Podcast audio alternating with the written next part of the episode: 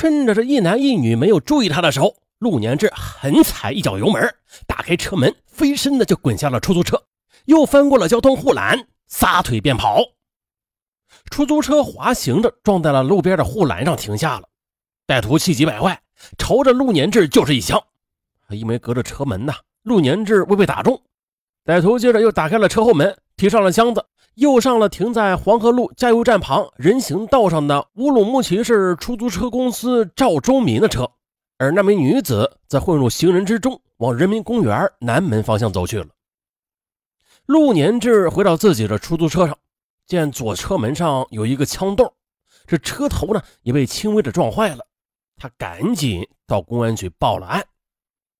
第二个出租车司机，四十五岁的赵周民说了，当时他刚刚加完油，坐在车内里吸烟休息呢，听到外边一声枪响之后的，还未反应过来这怎么回事呢，就看见一个男子手提着白铁皮箱子翻过了护栏门，拉开了他的车门，并且迅速的坐在他身旁。左手抓住他右肩的衣服，右手则用枪抵住他，命令道：“快开枪，快开点，快点开！有人抢劫我，我要去公安局报案。”哎，老兄，你别激动啊，我这就开车。赵忠明面对着抵着他的手枪，自然是不敢轻举妄动啊。为了先稳住歹徒，他边想着边把车开上了公路。在奇台路的一个十字路口，红灯亮了，歹徒低声说：“继续开。”往面粉厂方向开。赵忠明焦急地思考着对策。再后来，赵忠明把车开到了和平桥万头大酒店啊对面的一个家属院的大门口。歹徒让他停下，提着箱子下车，说要回到家给赵忠民拿车钱去。之后就跑进了家属院大门，沿着楼前右手方向进了楼。赵忠民心就想啊。他绝对不能让歹徒给逃脱了，赶紧就向行人打听了这个家属院，得知这个家属院是乌鲁木齐粮食储运公司的家属院，便找到了公用电话，迅速给公安局报了案。专案组领导对这个线索十分重视，于是便立即的调来了乌鲁木齐市公安局刑侦支队一二七大队，还有沙依巴克区公安分局刑警大队。巡警大队的一百多名民警将这个只有九栋的家属楼、四百多户的家属院围个水泄不通，还严密的封锁了三个进出口。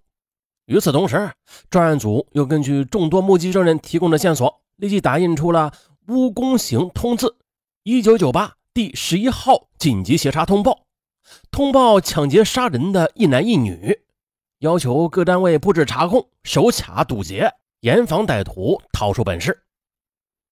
当晚十一点，民警们开始对粮食运输公司九栋楼的四百多户足家、足户、足楼、足单元、足人的去清查。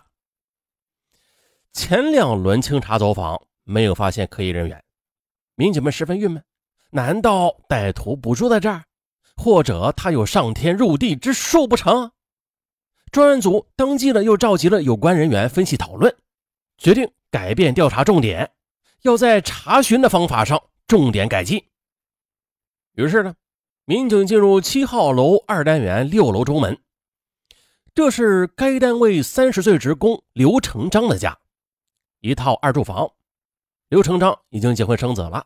另外一间房出租给了一个名字叫邹李伦的人，收取房租。上午九点，民警们在刘成章家里发现令人振奋的消息。就是前两次都未曾见到的邹李伦不见了，民警严厉的追问：“这邹李伦哪去了？”刘成章显得十分紧张，表现反常，语言之物一路顿生。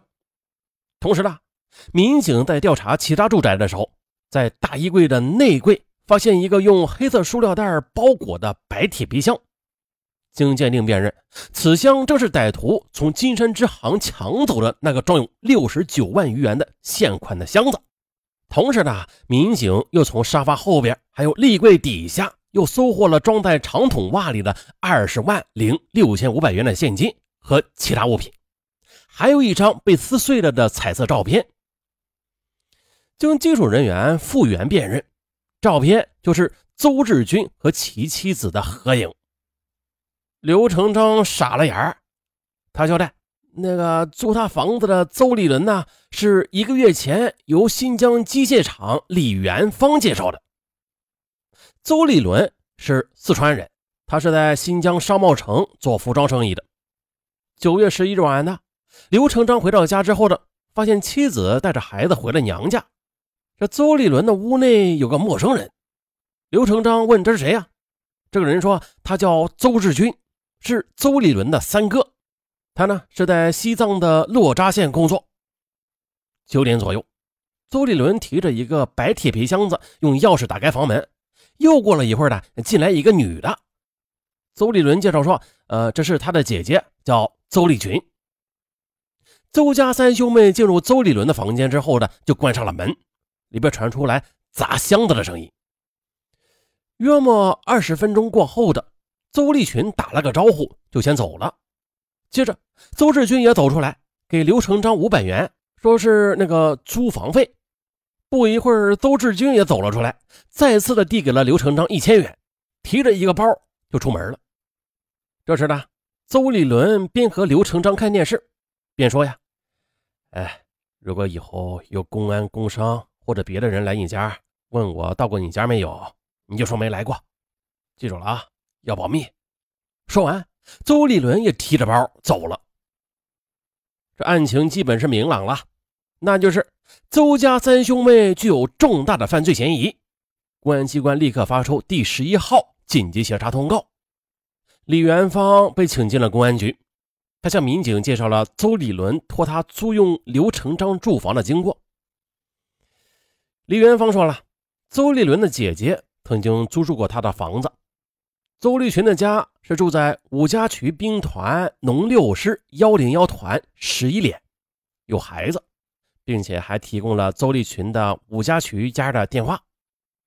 至此呢，周家三兄妹的基本情况便被查清了。邹立伦，二十三岁，未婚，在新疆商贸城七号楼二幺二房间做服装生意。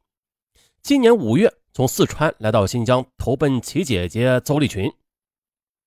邹立群，二十五岁；邹志军，三十一岁，在西藏工作。他们都系四川省洪寿县城关区蜂蜜乡喜桥村四队人。专案组领导立即决定缉捕邹立群，并且把案情通报给兵团公安局和农六师公安处，采取控制措施啊，以便发现更多的情况。同时呢，又请农六师公安民警配合抓捕邹立群。很快的，九月十二日十二点的，五家渠方面警方查清了，十一连有邹立群七人，个子小，较瘦。九月十日中午的离开了五家渠，十二日早上十点这才回家。于是呢，缉捕邹立群的警车便朝幺零幺团飞去了，里边坐着的是乌鲁木齐市公安局的两名刑警。十二点三十分，在当地民警的配合下，邹立群被戴上了手铐。面对着他和邹立伦持枪杀人、抢劫银行一案，供认不讳，并且从他家里的萝卜地里挖出了埋藏的二十五万元的赃款。邹立群交代了，他家的兄妹是七人，家住农村，家里特别困难，于是几个兄妹为了养家糊口，便早早的开始外出打工了。当时呢，只有邹立伦因为年纪小，哥哥姐姐们十分疼爱他。所以呢，已经二十岁的小伙子仍旧是在家中闲坐。后来的三哥邹志军和四姐邹立群，他俩都去了新疆。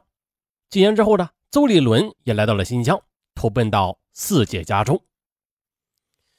这四姐和她的丈夫都是安分守己的人啊，看着弟弟不远万里的过来这边，自然是对他照顾有加呀。而邹立伦这次来新疆，他是带着一个发财梦的。他听说新疆这里生意好，这才来的。但实际上，当时新疆做生意的人是越来越多，大家生意上也并不如开始那样的红火了。四姐先开始不同意，但是呢，邹立伦却一哭二闹三上吊，啊，实在是没有办法了。四姐拿出了盖房用的三万块钱，父母也把家中的两万元钱的积蓄给了儿子，于是。这邹立伦便如愿的开起了一家服装店，果然和预想的没啥差别。邹立伦他吃不了苦不说啊，还只想着一夜暴富，又手高眼低的，又没有固定客源，这吧？开业三个月呢，这衣服啊没有卖出几件去，本钱已经赔的差不多了。邹立伦他自己也着急，可是都知道，越着急他就越容易病急乱投医，一不小心就误入了歧途。干啥呀？盯上了传销，听着那些人激情澎湃的演讲。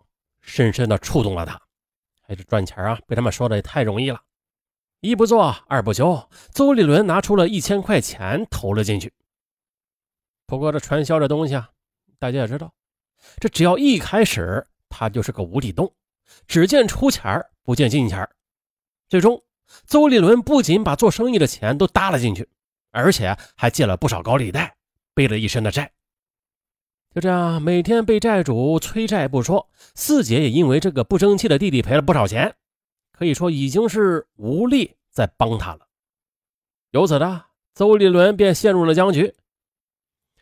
他看到别人都是大把大把的赚钱，吃喝玩乐，挥金如土，十分羡慕。他想来想去的，只有抢劫了。可是这抢劫有风险的啊，并且这什么呢？这常在河边走。哪有不湿鞋呀？所以说呢，要抢那就抢他大的，然后就收手，哎，这样最安全。八月十二日，邹立伦在采购服装时候，偶尔的路过金山支行的营业厅，看到那么多钱，哎呀，便下了抢钱的决心。好吧，那就抢银行，一次捞个够。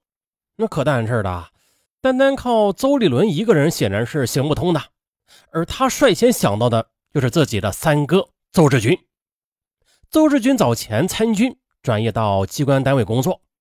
邹立伦找到三哥之后呢，将自己的说法说了出来。邹志军自然是不同意啊，他一下子就拒绝了，毕竟是当过兵的人嘛。邹立伦看哥哥态度坚决，心灰意冷，一个人呢就跑到了城外的悬崖边邹志军担心弟弟真的做出什么傻事来，也就勉强的先答应了。邹志军在很早之前就有一把五四式手枪，他呢就先训练了弟弟十多天的射击，一让弟弟去做一个详细的计划啊，咱们再行动。